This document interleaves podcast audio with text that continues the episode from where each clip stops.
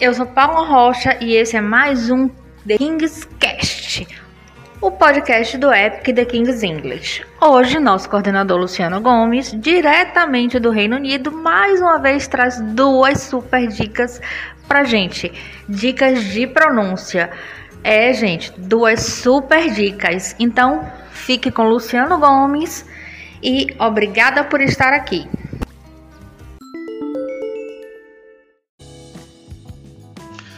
Hello, aqui é Luciano Gomes e eu sou coordenador pedagógico da Epic The King's English, trazendo mais uma dica da língua inglesa para você.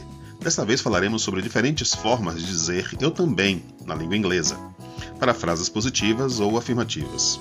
Então, se alguém diz para você eu gosto de café, I like coffee, você pode dizer me too, eu também. Mas que tal falar de uma forma mais sofisticada? Nós podemos dizer so do I essa é uma forma não só mais sofisticada, mas também mostra o seu conhecimento de estruturas e gramática.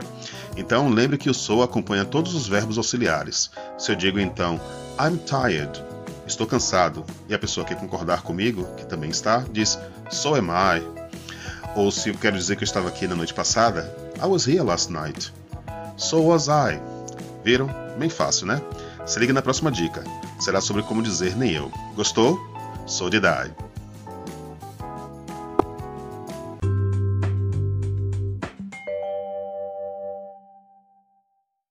Legal, né? Essas dicas de Luciano, muito bom. E hoje a gente teve dica em dose dupla. Mas semana que vem a gente tem mais outra dica muito especial e a gente tem muito mais novidades aqui no nosso podcast. Fala pra gente o assunto que você quer ver, vai lá na nossa rede social, no arroba English, nosso Instagram, ou então manda por e-mail no soualunoepic, arroba hotmail.com aquele assunto, aquela dica, o que você quer ver aqui, que a gente traz para você, tá?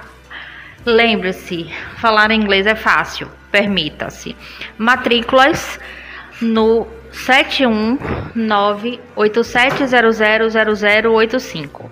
A gente espera você e até o próximo podcast. Valeu!